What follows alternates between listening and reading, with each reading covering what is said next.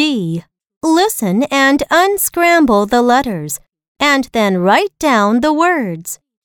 Number 1. K. O. Ol. Coal.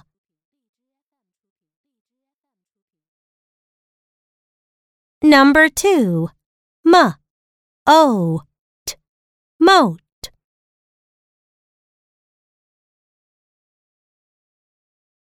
Number 3. L.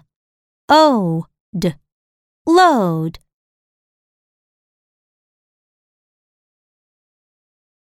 Number 4. B. O. Er. Bore.